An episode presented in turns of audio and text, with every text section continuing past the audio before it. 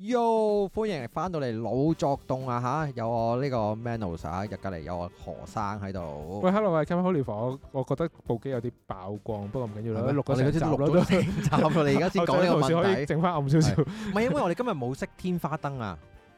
怪唔知啊。我哋平時會熄天花燈，佢再加多盞燈哦，打我以為燈我噶白嘛。咗添，係咯呢啲嘢。但其實我覺得咁樣都 OK 啊，冇咁窄噶。 O K，好好 好，點啊？有咩近況啊你？我呢個近況呢，就係、誒、最近期就係因為個女準備緊九月就要翻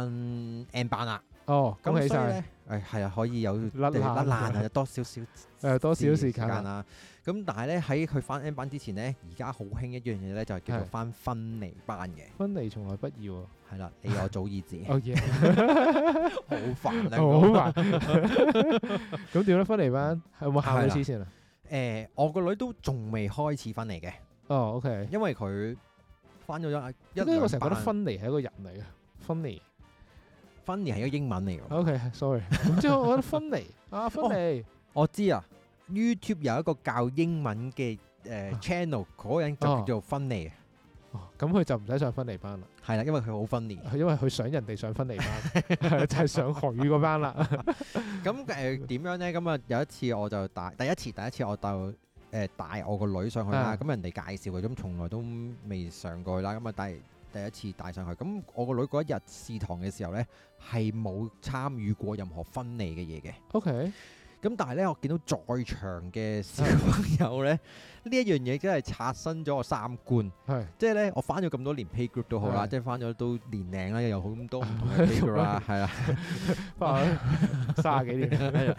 但係咧，我發覺到咧，從來都冇見過一樣咁樣嘅狀態去上堂嘅。點樣即係點樣咧？我見到個小朋友咧，隻眼呢度咧，啊？永遠長時間有係兩滴淚水喺度 嘅，每個係。跟住之後咧，每一次個誒嗰個負責人啦，叫嗯嗰個或者叫老師啦，叫佢哋去做啲咩嘅時候 咧，啊又好奇怪，係啦，佢又喊 喎。喊住做啊，喊，跟住喊，但係佢又咧會去做嘅喎。係係啊，但係呢一樣嘢咧，對於我哋嚟講，即係對於家長嚟講咧，通常佢喊或者佢扭計嘅時候，你就叫佢唔好做噶嘛，係喎係咪啊？係喎，但係咧，其實咧，佢哋係可以喊住做嘅。喊住做嘢。係啊，嗱呢一樣 你望嘢。得佢做春啊？係啊，係啊，係啊，係啊，但係佢哋係 O K 嘅，跟住甚至乎咧，我因為我第一堂翻啦，咁即係我對於嗰兩個小朋友嚟講，我係一個完全陌生嘅人啦。啊，好啦，咁啊都係照樣地又誒玩下啲玩具啊，跟住之後去到唱下 circle 歌啊 time，誒唱下歌啊，circle time 啊，跟住之後做咩呢？參與分離班嗰個小朋友係開始要分離啦，咁佢就會講咩呢？叫個導師，唔係個導師叫阿媽，係就離開個場地，大概可能十五分鐘啊之類之類咁哎樣嘅，誒咁阿媽就離開啦，咁啊樣，跟住個小朋友呢，喺入邊呢就開始喊啦。嚇就揾阿媽啊等等咁啦，咁佢就會問咗媽咪去邊啦，咁我係老師咧就會同佢講啦，哦個媽咪去咗誒隻手污糟啊，去咗洗手間度洗手啊咁樣啦，哦 OK，跟住之後講呢大話唔會啊嗯，個小朋友一路揸住呢個原因，就喺個場入邊周圍咁走啦，哦，你慢慢洗手洗咁多啊媽咪去咗，媽咪唔喺，度啊，媽咪洗手啊，嗯媽咪唔喺度啊，媽咪洗手，佢去到一個完全陌生嘅人我啊，佢都照喺我面前同我講媽咪啦洗，手啊，係啊係啊係啊係啊。咩料啊？喂，但又咁講喎，啊其實呢嗱小朋友由我哋嘅誒照顧底下，啊跟住之後翻學，啊，咁翻學喺學校入邊其實就係個社會嘅縮影嚟噶嘛。係咁我哋兩條友創業嘅時候，咁當然有好多情緒嘅波幅噶嘛，即嗯你係錢波喺邊啊？你係錢啊係啊呢係啊下喺邊啊？ 啊呢下喺邊係啊啊！但係喂，我哋有情緒嘅時候，唔代表我哋唔使工作噶喎，哦，都係嘅，係咪先？只即不過你係喊唔出啫。係啊，你喊住你都要砌稿啦，大佬。你聽日要交嘅時候，你真係或者你今日啊最失悲戀慘啲咩係事欲啫？哭無淚啊嘛。係啊。 我其實你喊得出都好開心。同我哋創業嘅時候都係都喊你都要做㗎啦，啊你唔可以唔做咩？唔得啊咁樣。咁我覺得都係令到佢哋更加快去適應呢個社會嘅運作咯。哦，係啊，同埋誒咁，所以誒我個女都嚟緊應該我會啊哋創業家可以，以開一個 full time 分離班，我同佢哋分離定係點樣？你幫佢哋分離，即係唔好再上，唔好翻 full time 啦，慢慢變做創業。因為創業孵化器啊嘛，在職係創業，跟住要要創創業業分分離離啦班，係啦。咁之後我就教佢哋點樣去寫辭職信。誒類似啦，係啦，誒可能請住假先，請住係咁狂射波，啊唔每係請假，由每個禮拜請半日假開始，跟住之後跟住 就請喊呢下喺邊啊 啦，呢下喺邊啦咁啊，跟住就翻工啦，咁啊冇事啦，係見翻老細啊，OK 有糧出有糧出但係好奇怪，即係一一樣嘢就係原來咧分離完之後啦，或者個小 啊誒或者我分上嗰個班嘅時候咧，佢啊教曉我咗我哋一樣嘢嘅，啊佢就係話咧，當個小朋友扭計嘅時候咧，係如果你係叫佢做一樣你個你認為係啱嘅事，但係個啊小朋友唔肯做啊扭計嘅時候咧，咁佢哋呢個年紀一定係誒會衝埋嚟攬住我哋噶嘛，係即係希望你呵翻啊支持佢，咁咧你可以俾佢攬住，啊但係你千祈唔可以拍佢咯，嚇係啦，即拍係。佢即係平時我哋可能佢一攬住我，你咪好中意咁樣拍佢安啊撫下佢啊咁樣噶嘛。嘛，佢個老師就話一定唔可以咁樣做，哦點解咧？因為咧其實佢走埋嚟攬住你，啊跟住之後你咁樣拍佢，其實代表咩啊？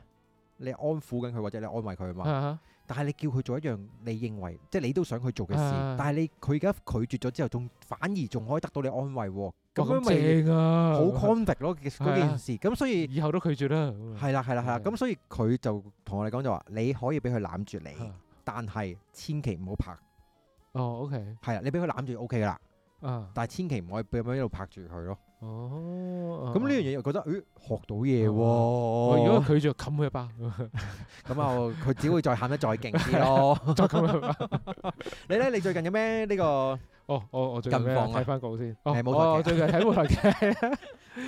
劇。 話説誒錄音嘅今日啦，咁我哋我琴日去咗睇舞台劇啦，睇咗《大離婚日》嗯係啦，咁啊睇阿阿妻啊，即係佢分咗夫同妻啦，嗯睇妻睇田蕊妮。睇單邊得唔得㗎？會唔會好似單春咁樣又變咗？誒、其實我覺得好犀利，即係其實獨腳，但佢嗯做咗用咗好多演繹嘅方法，令到個場景好似有兩個人甚至乎三個人存在。嗯係啊。咁當然我同你上過 acting 堂，佢就誒、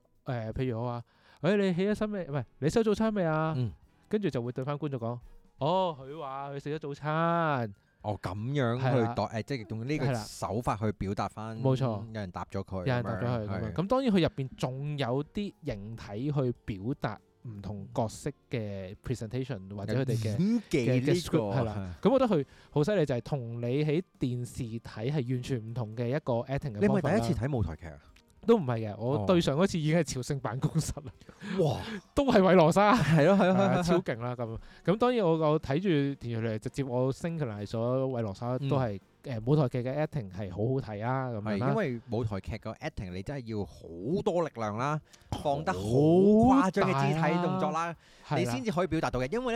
咧誒同喺鏡頭前邊係或者鏡頭好簡單啫嘛係啊，close up 咪得咯。 close up 咁樣已係經啦成個鏡頭，反而好多時候佢哋做開舞台劇嘅演員咧係係。去電影啦，或者去係拍電視劇嘅時候咧，係要將自己嘅表瘦情化瘦化好瘦多，化因為你係成個鏡頭咁大嘅時候就係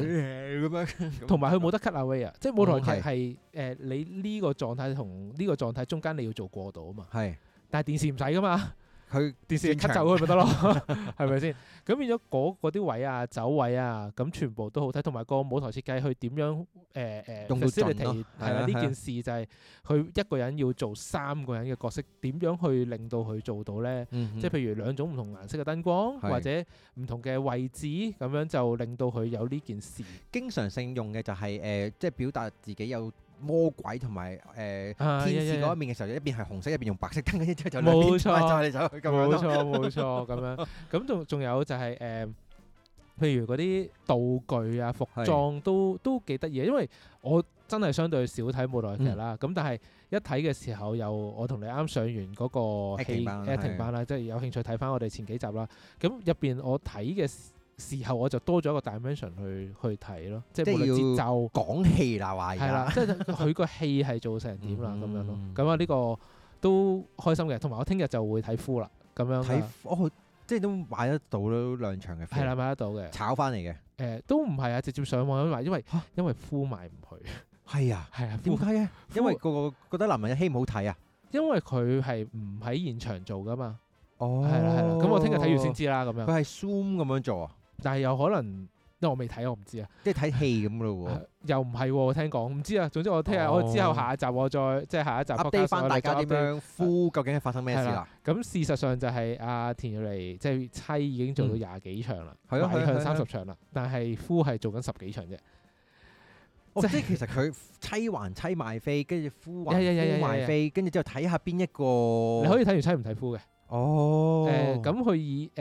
建議就係先妻後夫嘅，睇係咗妻先睇夫啦。咁當然有啲人睇咗夫先睇妻啦咁樣。嗯咁、哼但係總之而家就係、妻已經廿幾場買向沙場，大夫都仲係十幾場啦。咁而家係谷緊啲宣傳，想大家睇埋夫咁樣咯。咁我睇完再話俾大家聽係點哦啦。。但係我覺得妻誒喺、故事上我仲係有 missing 嘅地方嘅，即係我覺得好似好唔完整。咁我希望喺夫嗰邊會 fulfill 到我呢件事啦。咁嗯但係你話基於一個誒、舞台劇嚟講，我覺得都幾好睇啊咁樣咯。係啊，所以如果即係大家可能未試過睇舞台劇啊，或者誒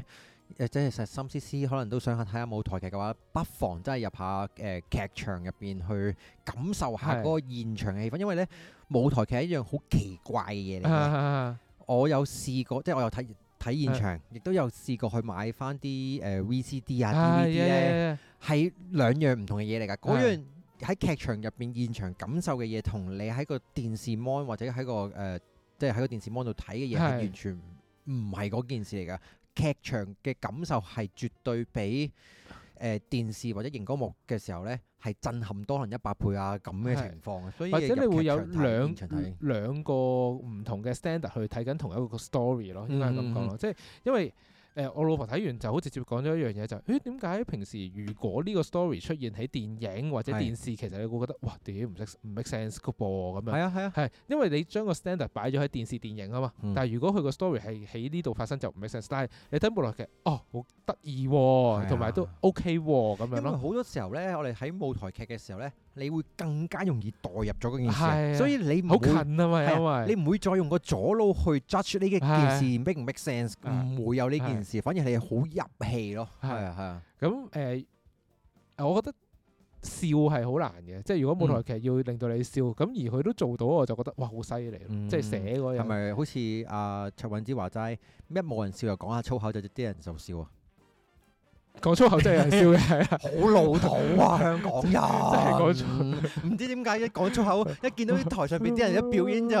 屌我我係啊我我死啊，佢就就笑咯笑 㗎啦，唔知點解嘅係喎，啊真係啊咁大一格咩？你哋嚇你哋咁大一 可格能咩，好抑壓咯，自己真啊係講唔出啊嘛，係咪？ 真係講粗口就有人笑我嘅咩聽咁啊到聽到粗口，我有啲打冷震啊！ 因為卓韻芝誒嗰陣時開誒棟篤呃笑係喎，咁我哋都睇，即係我同我老婆都睇現場嘅係。跟住佢就話第一次做棟篤笑啦，但係佢好驚啲人唔笑，係跟住佢阿婆咧就喺後邊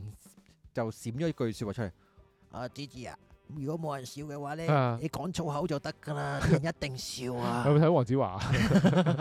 真係唔知道點解嘅喎，逢知啊親啲笑位就係講粗口嗰啲位咯，即係好奇怪。除咗粗口之外咧，田蕊妮唱歌係真係好聽嘅。係啊，佢嗰日上真係好早聽霸王做訪問係嘅啊時候，我有聽，跟住之後佢真係話自己係十六歲嘅一個歌唱冠軍喎係啊嗰陣時。真係好聽，黐線係啊！啊係咯，係咯，同埋誒唔劇透太多啦。咁有興趣記得去買飛啦。好啦，好啦，點解會會講舞台劇呢樣嘢咧？就係因為其實我哋去學學 acting 戲係嗰啊陣，時咧，其實都都好大空間去俾我哋去 explore，即啊係我哋就果睇翻聽翻前兩集就知道，其實佢係俾我哋體驗咗先啊嘛。嗯但係體驗咗再話翻俾你聽，你中間感受到啲咩，再去講翻佢其實想教啲乜嘢，咁我哋係吸收會係快好多，嗯同埋、嗯因為其實我哋已經試咗感受咗先啊嘛。但係我我近排去教書嘅時候咧，係我就感受到一樣嘢就係、好難教啊！即係佢哋係醫師嚟嘅，因為醫師難教。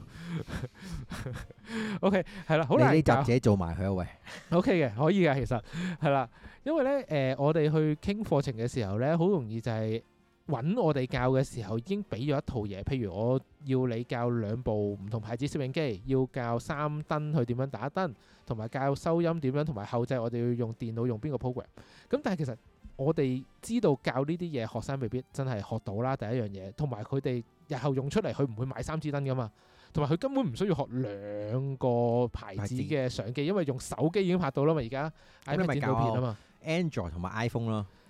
都得冇問題。但係就唔會再用相機咯。即係我我係感覺上就係、其實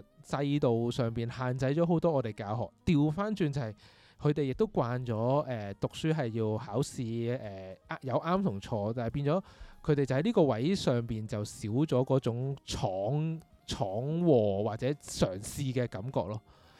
但係我感覺嗱，我作為一個誒係，即係我自己都有做教學教學啊啦咁樣。嗯咁但係我覺得點解嗰邊俾個 brief 你係需要講得咁仔細咁係樣？因為佢確保個要品確質啊嘛。保個品質，同埋佢要知道個 syllabus 大概係點嘅樣，係佢容易地同係上邊嘅人交差啊！係啊，但係上面嘅人又唔知我哋教嗰啲嘢係貼佢貼佢合市場係㗎啦嘛。係啊啦，佢唔需要噶嘛。佢總之我係啊呢我哋搞咗呢班嘢，跟住之後入邊咧就搞晒啲學生咧用兩部相機，跟住就用邊啲咩 software 去剪啲乜乜乜乜乜咁啊，咁咁就已經可以好容易地去表達到啊嘛。啊，即係如果你同佢講話點樣拍望 lift 嘅話，佢即係 Montage 望 touch 係啦係，即係如我果呢係人嚟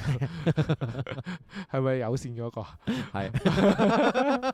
即係你話教佢哋用望 touch，咁其實佢同上邊嘅人咁咩叫唔知啊望蒙 touch 啊太？奇啊，蒙太奇定係蒙羅麗莎 啊？姓蒙太奇就真定係係 Monica 係啦 咁樣，咁所以佢哋唔會哦咯， ，OK，所以演變翻咧，就係、其實我覺得喺學習嗰邊咧，都係一個樽頸嚟嘅。即係我嗯見到學生學嘅時候咧，由第一堂，即係我我幫佢上八堂度係定十堂度啦，咁上下啦。佢第一、第二堂都係偏向靜態，即係我聽你教啲乜嘢啦，嗯咁啊、想我真係 fit 嘢俾佢去學去做啦。去到最尾而家最尾尾二嗰堂定尾三嗰堂咁上下啦，佢哋就開始開放到自己出嚟，自己去試啦，佢開始嗯主動去問啦。即係變變相，其實我好想帶出就係誒誒觀眾或者聽眾都好啦，就其實學習咧係要抱咗一個好開放嘅態度去吸啲知識，跟住自己去試，試完唔識去問咯，係啦，因為我覺得咧，誒、香港嘅教育咧，大多數咧，淨係好着重喺教嗰部分上面咯。啊即係係可能我哋自己誒、呃、讀書啦咁樣係嘅時候，都係由誒好、單向式嘅。係我 fit 哋嘢嘅係啦，我哋就坐喺度，跟住就上邊有個人講，講完係聽聽完，跟住就就誒考温書考咁樣係去睇下你吸唔吸收到。嗯咁亦都係即係佢哋點解話呢一部分就係屬於教咧？教就係係我講你聽，咁係我屬於我教你啊嘛，啊咁我咪教咗你咯啊。咁但係誒肉嗰部分的而且確係真係少啲 嘅，即係點解唔係冇肉啊吓，即係肉嗰份好點解食啲，啊即係肉嗰部分咧係點樣講緊係栽培你啊嘛。係冇即 係錯，可唔可以令到你學到嘅嘢叫做嗯學以致用，或者用得翻喺你日常啊，或者喺生活上面拎翻出嚟係用？咁呢一個就係屬於培育嗰個冇嘅錯，部分啊嘛。咁的而且確喺以前嗰個嘅教，即係我哋由細到大嘅教育制度，的而且確係真係少嘅。係甚至乎我哋而家出嚟，就算我哋做教學都好，我哋都好少可做培育呢部分啦。因為其實相對我哋嘅，我哋唔係教中學啦，咁係所以我哋肉嗰部分好難嘅，你嗯係啊淨我係哋負入培冇肉嘅，陪唔到 佢啦，係啦，咁我哋只可以教我哋識嘅嘢俾佢咯。但係其實最緊要，我覺得而家喺教嘅情況就係令到佢哋有一個求知欲啊，嗯哼即係令到呢件事，哇，好似好有趣啊！係即係如果即係喺我經驗入邊就係、如果你令到呢件事，令到佢哋覺得呢件事有趣咧，佢哋佢哋會有需求啊佢開始哋會自己去 grab 呢啲嘢咯，係啊即係去揾啊，去攞啊，跟住可能自係己啊會求其拍啲嘢都喺屋企開部機嚟剪啊，係啊而唔係純粹上堂哦，因為要交功課我就做啦。冇錯咁樣冇錯，即係譬如誒誒、呃教剪片都好咧，其實佢佢哋覺得剪片有趣之後啦，嗯，咁佢哋就會喺入邊開始揾有冇唔同效果去用咯。係嗯即係你唔好理個效果用咗落去啱唔得唔得啱，先啦？靚唔靚，係係啊，誒得唔得？咁但係咁呢一個佢肯用咯，自己係探索咁咯。但係如果呢佢剪呢條片出嚟係一個藝術品嘅話，其實佢自己好中意就得噶咯。冇錯啊，係咯你你你中意閃晒咁樣冇問題啊，你中意字幕係黐地啊，冇問題 啊。即係我我近排都喺度呢個位就係、誒、譬如琴日啦，係佢哋落字幕啦，咁呢個同學就話：誒、我想男仔講，即係係 two man 嚟嘅，一係男一女啦，咁樣。我想男仔嘅就會用藍色，誒、女仔就用紅色咁樣。嗯我第一嘢嘅時候，我就好想同佢講話，誒，我哋好少可咁樣做。咁但係我自己都截住咗我自己。係嗰刻我就話：，誒，幾得意喎！你試下係咁咯樣。咁結果試完出嚟，佢知道誒、有啲位係唔 work 嘅。咁其實佢學到嘅嘢會例更如咧，比例如邊個位唔 work 啊？誒、例如佢將男仔藍色字擺咗喺左邊，跟住個男仔；嗯咁、女仔紅色字擺喺右邊，跟住個係女仔。咁但係有一段成段都係女仔講嘢，咪淨係得右邊有字幕咯。跟住就遮住咗自己啦。 誒唔係就會或者呢邊好吉咯，或者啲好長嘅字幕，哦佢佢要分兩三行先出得晒啊，嗯或者佢跳得好勁。係咁佢試完，咦佢就誒原來佢咁喎，哦係喎。咁我覺得咁嘅學習對於我話俾佢聽唔得會更加好啊。係，跟住到時候你先至要同佢講話，咦？如果你想喺呢、個你喺呢個手法上面，如果再好啲嘅 presentation，即係個係手啊法點樣可以再展示出嚟就整得好啲咧，可能就係、哦都可以維持翻藍色係男仔，紅色係女仔嘅，但係就唔係左邊同右邊啦，啊就照樣擺上上下下啊中間都咁啊，變相你咪係嗰個框架會多啲啊，即係咁樣咯。咁所以變相激發咗佢嘅求知欲啊，或者佢嘅誒開放，即係相對我哋又要思想開放啲，而激發到佢嘅求知欲，佢就慢慢會揾到佢嘅解決方法。咁呢個學習，我覺得即係比起傳統，我話俾你聽咁做，你就做翻一次出嚟更加之優秀。啊係嘅，因為我哋傳統嘅教育都係我話俾你聽得同埋唔得嘛。嗯我話俾你得嘅話，你就跟住得嗰個方法去係做嘛。係咁但係唔得嘅話，係咪真係唔得咧？所以我覺得教同學都係要一個相對開放，同埋我覺得而家誒喺可能性嗰度啊，即係我哋要激發到佢哋嘅探索啦嗯，同埋、激發到佢哋嘅唔同嘅可能性，佢哋想咁樣做都可以俾佢試，咁呢個就好重要啊！因對於為我嚟講，呢一樣嘢咧，你頭先講到話要激發到佢哋個求知欲咧，啊呢一樣嘢我都有同幾個即係爸爸去討論過呢個問題嘅，因為而家有 AI 啊、ChatGPT 啊咁， Yeah, yeah，嗯我哋係咪仲係要停留喺嗰個叫做死記爛背嘅一個？嗯學習嘅方法咧，係即係我哋以前細個出嚟即係讀書嘅時候，就一路都係死記爛背啊，跟住要嘅記唔 equation 同嘅啊， equation 啊，係啊記記唔物知咩嘢驗物啦啦咁樣。咁但係去到，因為其實你而家係安排緊一個二三十年後嘅一個人要 Yeah fit in 呢個社會喎。係咁二十年或者三十年後，係唔係都仲係要用一啲咁 hard 嘅 skill set，跟住或者一啲 knowledge，用仲用背呢個方法咧？咁其實你而家有一個好 controversial 嘅事，就係、究竟用 ChatGPT 去寫嘢、去交論文係咪應該合格呢？定應該允許定唔允許呢？而家好似有啲大學已經係接受用 ChatGPT 去寫論文啦，係啊，係啦，好多時我哋就會諗啦，但係即係如果我哋嚟緊未來嗰十年，好大機會都係會好多 AI 啦係咁樣。咁我哋出嚟做嘢，其實我哋都會靠 AI，even 我哋做嘢而家都會靠 AI 啦咁樣。咁佢點解唔可以學習嗰陣時要用 AI 啊？誒呢一樣嘢咧，嗯帶翻個話題就係我哋之前曾經有講過一樣嘢就係係我哋咧咪出去外國讀書嘅時候咧，我哋咪成日笑啲鬼佬唔識計心算係嘅，係係，即係例如誒、你買誒十一蚊嘢，係跟住如果你俾廿一蚊佢咧，係佢計唔掂 嘅。佢會凍咗喺度嘅成個人，哦即刻 freeze 咗。哇！點解啊？我俾俾十一，攞部 iPhone 計計先係啦咁樣你你俾十你買十一蚊嘢，你俾二十蚊就咪得咯。係咯，點解你要廿一蚊 咧？好似遇到個世紀難題咁樣啊嘅。咁咧，原來有人講過呢件事，點解從來喺美國呢樣嘢誒，啊啊啊我喺即係睇翻啲睇咗一個唔知咩嘅 source 翻嚟嘅，佢啊就話咧，原來咧點解喺美國嘅誒教育制度裏邊咧，係從來都唔會教小朋友心算，啊啊因為明明呢個世界已經發明咗計數機。 ，OK，點解仲要去心算？你覺得你心算快得個計數機，定係準確過計數機先？咁我而家唔應該教執相，係啦，係你已經有 AI 執相啦。係 咯係咯係咯，甚至乎其實唔使教影相啦，因為其實人已經可以 gen 到個 model 着啲係唔同啊，服裝或者係啊戴唔同 product 啦嘛，所以你都可以誒計我準備收皮劃啦下退休退休 啦。咁 退休要錢，收皮唔使錢 啊嘛，係咪？咁所以佢就話啦，點解嗯即係宏觀翻喺呢個個美國嘅商業或者中國嘅商業世界入邊呢？點解誒美國人佢哋會發明咗咁多嘅一啲工具啊，或者唔同嘅 Yeah， platform 出嚟呢？因為大家都係用懶呢個 嘅係啊指導去懶係行嘅推動世界進步啊嘛，係啦。但係仲係喺亞洲市場都好啦，係大家都唔係向呢個方向發展咯。夠多人啊嘛，係啦係啦好夠痛夠力同埋工工資低啊嘛，係啦，咁所以以誒。呢即係呢一個就係文化上邊嗯嘅嗯差異咯，即係既然而家有呢個 AI 嘅工具啦，係。係唔係都仲要我哋揸支筆真係自己寫字出嚟咧？咁所以其實應該慳翻更多嘅誒、呃、時間，嗯或者更多嘅機會，我哋去學一啲新嘅嘢，或者探索一啲新嘅嘢咯，係啦。或者擺喺創意上面咯，即係例如你點樣寫一篇論文係寫得比較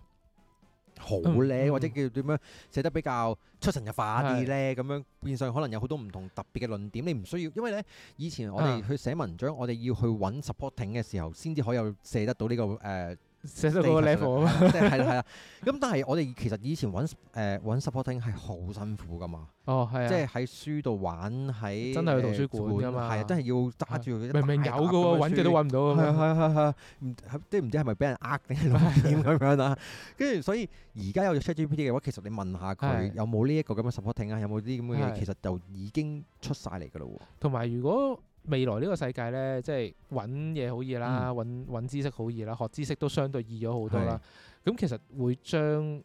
知識呢個貧富懸殊更加拉得大啊！喎。即係係叻嘅人會越嚟越叻，因為佢識得運用工具，令到佢揾到最更加快、多嘅嘢。最多嘅係啊知識或者一啲誒呃誒誒資訊。嗯咁但係如果你唔呃 adapt 落去呢樣嘢，你就好從佢哋相遇相差越嚟越遠。係啊，所以之後嘅世界應該淨係分兩批人咯，一批就係識用 AI 嘅人，一批唔識用 AI 嘅人咯。咁又或者其實應該冇得唔識咯，係啦，但係係啊有一班用得好叻咯，不過又唔好咁講啦，誒社社交媒體出咗台咁耐，都唔係個個真係咁完全識用啦。咁所以有好多傳統行業嘅商家係冇咗噶嘛，係因為就係冇 adapt 落去社交媒體淘汰，啊嘛，咁所以佢會慢慢被呢個社會淘汰。我講到好恐怖啊，AI 係有幾恐怖啊 會，淘汰人類 啊，會殲殲滅滅人類啊。啊， 梗係仲淘汰。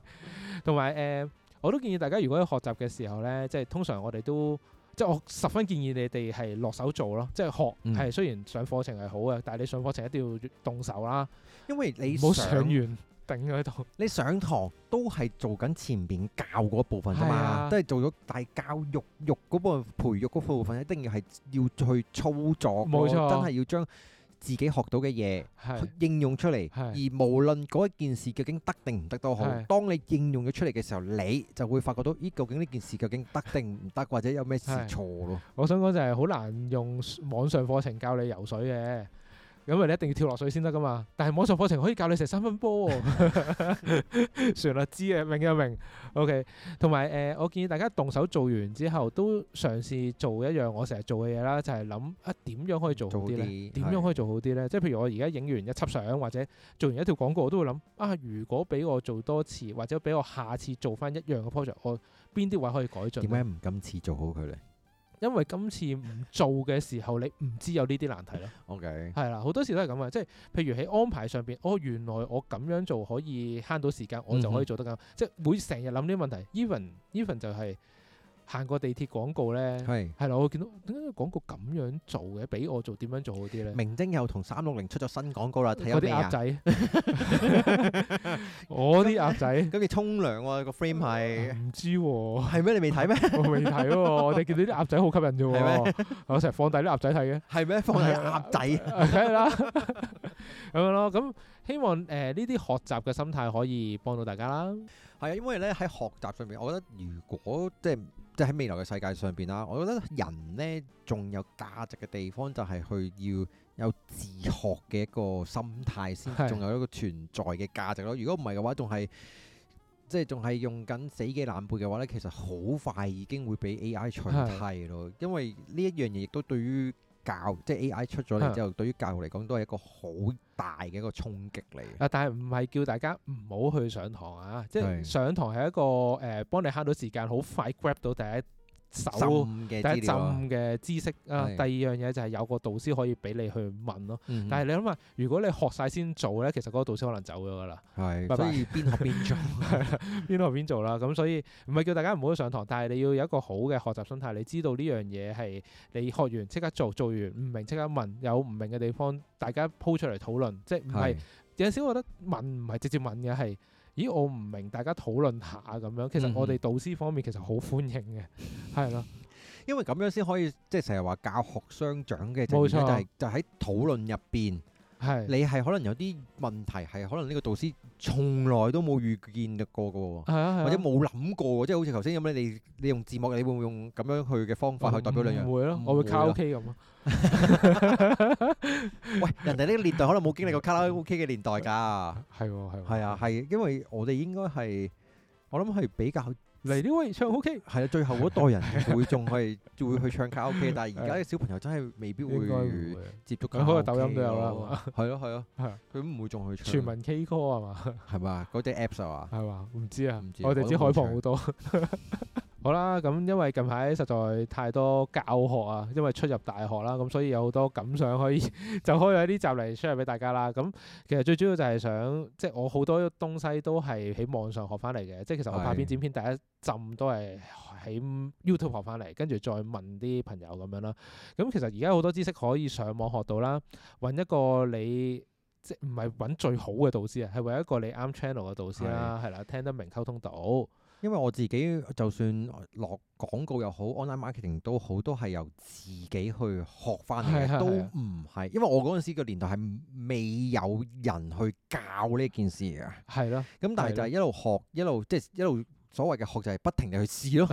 你試試下之後，你就會發覺到，咦乜嘢啊係得，乜嘢唔得嘅時候，咁大致上你就會知道，咦原來咁樣做你就會出事嘅喎，咁你咪唔好咁做 咯。係啊，即係除非你係想學做手術咁，你難啲揾個 body 去解剖啫。但係如果唔係，即係而唔係家㗎，都係揾條絲去劏咗先㗎嘛，你咪揾個生人嚟劏㗎嘛。咁，你邊度揾條屍啊，大佬？誒上網咪有咯，非法處理屍體啊唔係啊，而家啲 iPad 啊玩手執刀啊，好似喺 Switch 入邊咪有咯。係啊？Vision Pro 係嘛啊？Vision Pro 係啊，咁啊，其實即係即係其實乜都有方法啦，咁樣係咁啊，所以大家俾心機去學習啦。咁希望誒呢一集可以幫到你哋，可以更快學習，更快達到你哋嘅目標啦。咁我哋呢一集時間差唔多，如果中意我哋嘅節目，記得 like、share 同埋 subscribe 我哋嘅 channel 又好，或者 podcast 都好啦。係啊，或者你想學啲咩喺下邊留言啦，睇下 Melos 教唔教到你啦。誒、我同你一齊討論下，或者問下 Google 大神先。 同埋 ChatGPT 啊好，咁就講咗咁多先，下好集見。拜拜 Peace ，peace。